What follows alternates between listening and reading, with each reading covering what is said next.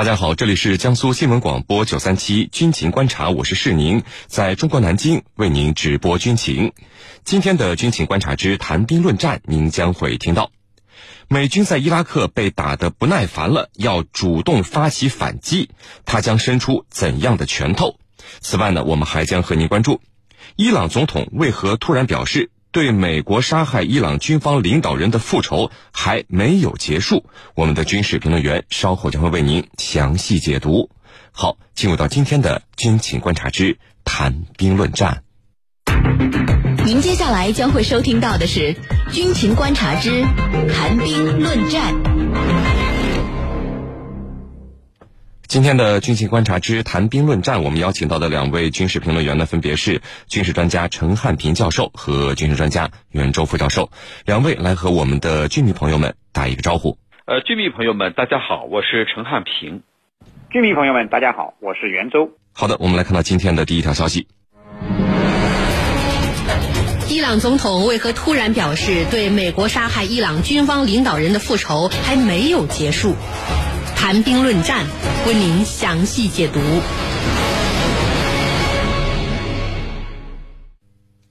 伊朗当地时间十八号，伊朗总统鲁哈尼突然通过媒体公开表示，虽然伊朗已经就美国暗杀伊朗伊斯兰革命卫队领导人苏莱曼尼进行了报复，但伊朗的复仇行动还没有结束。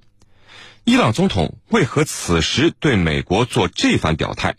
伊朗还将对美国采取怎样的报复性行动呢？这个仇什么时候才会完结？我们和您一起来关注。袁教授啊，到目前为止，对于美国暗杀伊朗军方领导人苏莱曼尼一事，伊朗方面采取的报复性行动，呃，动静比较大的呢，就是用十几枚弹道导弹打击驻伊美军基地了。除此之外，伊朗方面好像并没有再对美国采取进一步的报复性措施，是不是这样呢？呃，好的，的确是这样啊。伊拉克伊斯兰革命卫队的圣城旅指挥官呃苏莱曼尼呢，在遭遇到美军的斩首之后呢，伊朗的报复行动啊，就目前而言也仅限于一月八号对美军在伊拉克军事基地发动了一轮导弹袭击。那么除此之外，呃，似乎也并没有什么太大的动作。那么这次导弹袭击呢？呃，也被国际社会解读为是象征性的报复。那么伊朗这样做呢？呃，实际上是基于两个方面的目的。一方面呢，是展示能力，挽回颜面。那么对于自己的将领被美国人暗杀，伊朗不可能一点回应都没有。如果毫无回应呢？呃，美国很可能还会更加猖狂。那么下一个遭遇斩首的伊朗将领会是谁？呃，还不知道。那么很可能还会出现。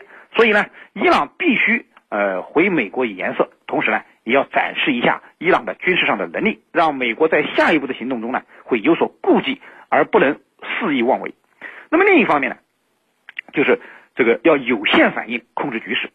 呃，由于实力上的不对称啊，伊朗的报复行动啊是必须有所控制的。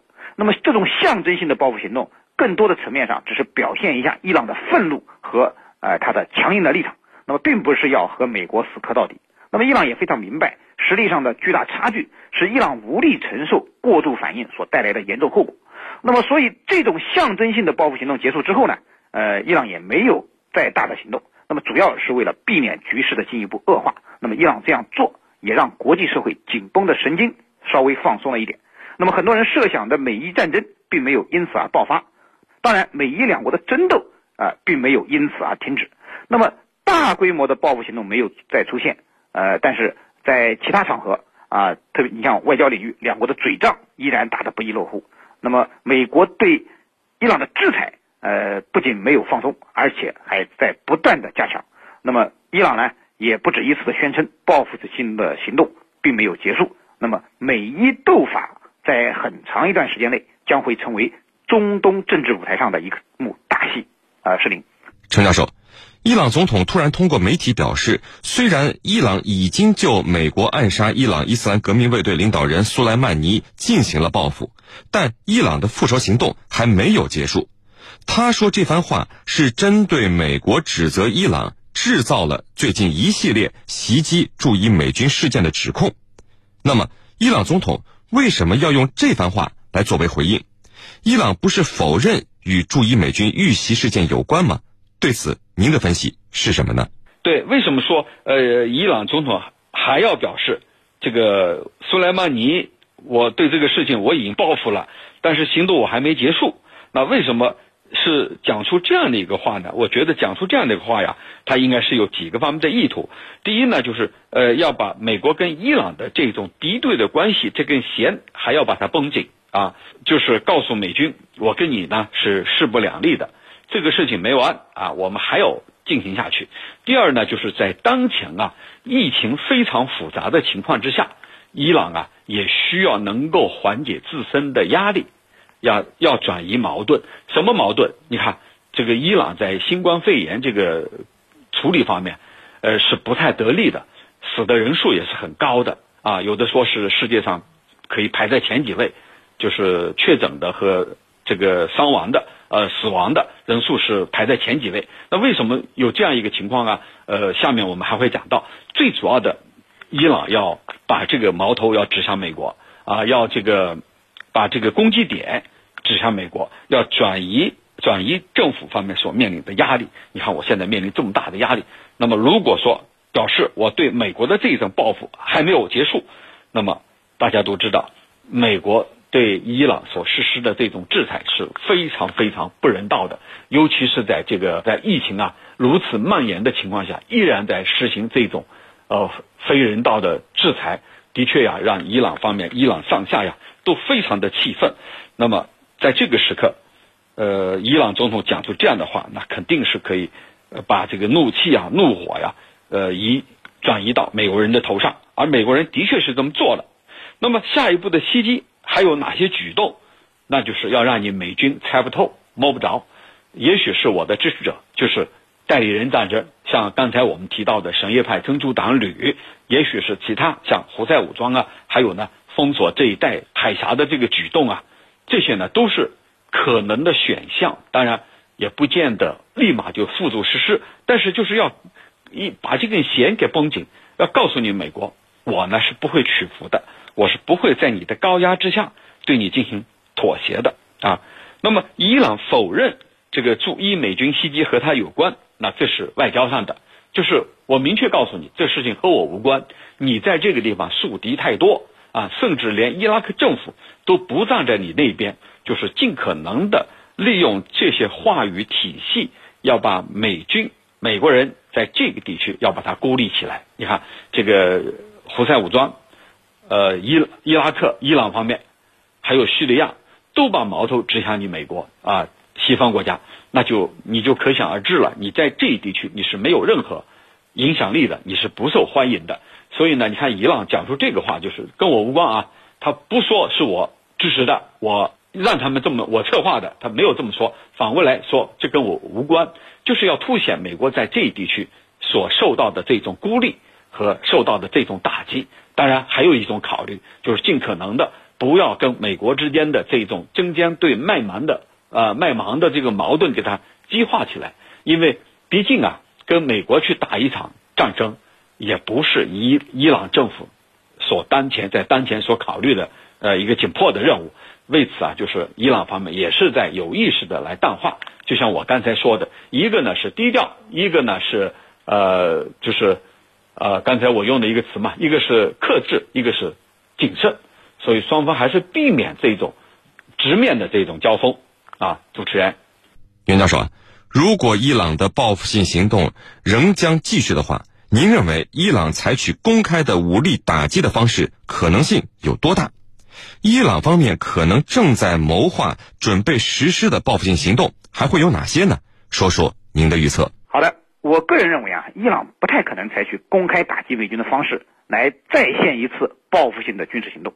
那么上一次伊朗的导弹报复呢，之所以能够成功啊，呃，其实有个重要的原因是没有造成美军的重大伤亡，所以使局势呢得到了控制。呃，并没有成为引发美伊两国战争的导火索。如果再来一次，这个局势会不会控制得住，还真的没有办法预测。而战争的代价对于伊朗而言呢，呃，能不能承受是必须考虑的。首先呢，伊朗长期受到国际制裁，它的总体实力是处于弱势的地位的，特别是军队的装备的现代化水平啊，明显是落后于美国的。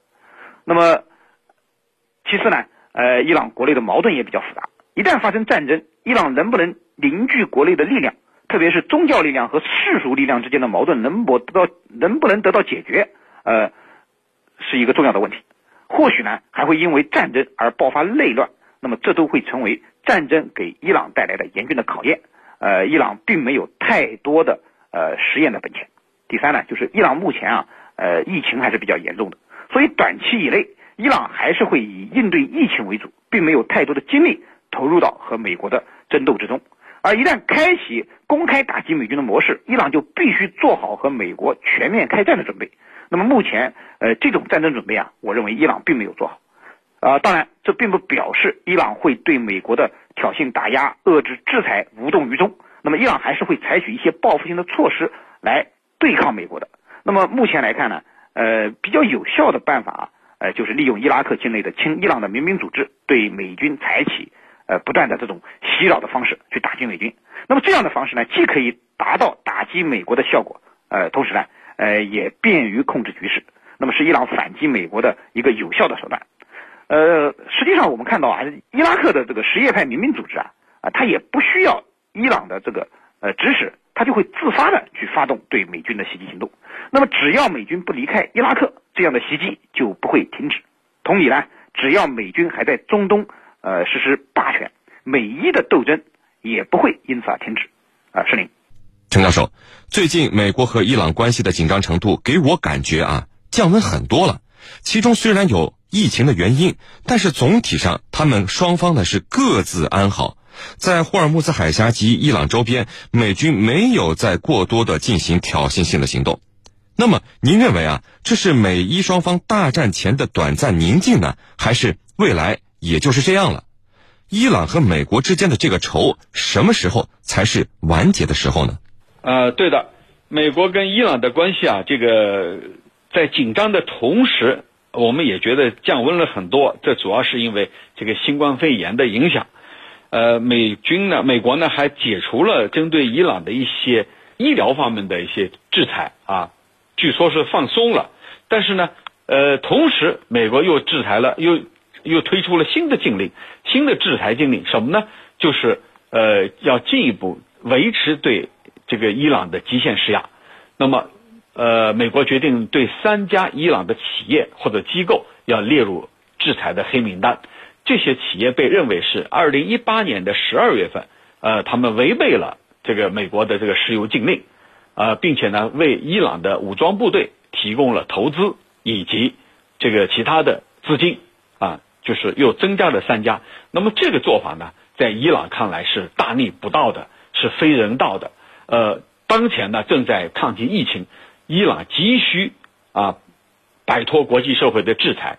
特别是对他在这个医疗器械方面的，或者跟他跟医疗器械有关的这种制裁，这样的话，呃，包括资金啊，资金要解冻，他有钱才能买东西啊，买东西才能去投入到这个疫情的防范里头啊。但是偏偏美国人又施加了制裁，虽然他表面上这个放松了对医疗器械，但是关键还是要钱啊，钱要去买东西啊，呃，买更多的医药啊，还有医疗器械产品等等。这些东西是解燃眉之急的，但是美国人恰恰又收紧了对伊朗的制裁，一松一紧，表面上看好像美国把自己当做人权卫士，你看，呃，有关这方面我放松了，但其实，呃，放松的只是小头，收紧的是大头，因为你钱提不出来，还是没法去买东西，没法去抗击疫情啊，所以美国的这个做法，它就是进一步极限施压。就是利用这样的机会，进一步去打压伊朗政府，让伊朗政府啊最终迫不得已走向垮台。那么，如果说因为美国的制裁而伊朗又无法控制国内的疫情的话，那么有可能导致更多的伤亡，而且把老百姓对政府这种这个怒气啊，一定会迁怒于政府。所以，这是美国所设想的。那么，为什么说美伊之间暂时冷却了一下呢？冷却了一下，是因为都不适合进行大规模的军事行动。无论是你美国在美军在波斯湾、在霍尔木兹海峡这一块，还是伊朗的这种大规模的军演，都没有办法再搞下去。既如此的话，那双方肯定在这种这个军事动作上会有所放松，有有所减少。但是不等于说双方的敌对也因此而减少。事实上，你看这个真主党旅隔三差五的袭击美军基地，其实还是表明了他们之间的这种态势。这种态势不会有多大的变化，未来呢还会呈现这样一种紧张的态势。只不过因为新冠疫情啊，军队大规模的行动会有所减少，甚至呢取消。那么这给外界感觉到好像是呃双方的关系在呃在缓和。其实我觉得还不能这么做出一个预判。其实我觉得啊，你看通过美国最近在南海的行动和在中东的两艘航母，还有呢这种行动来看，我觉得美国它是有意识的在为下一步的举动做一个布局。什么意思呢？可能居民朋友们非常感兴趣。我认为就是他在谋划在非常时机能不能同时应对两场局部冲突。两场局部冲突，一场是中东。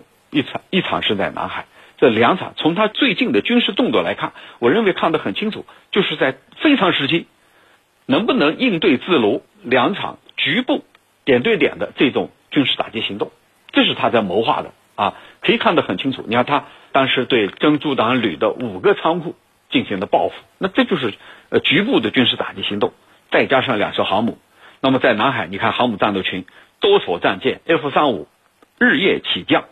这些都是表明他在做准备啊，在谋划非常时期能不能应对两场局部冲突。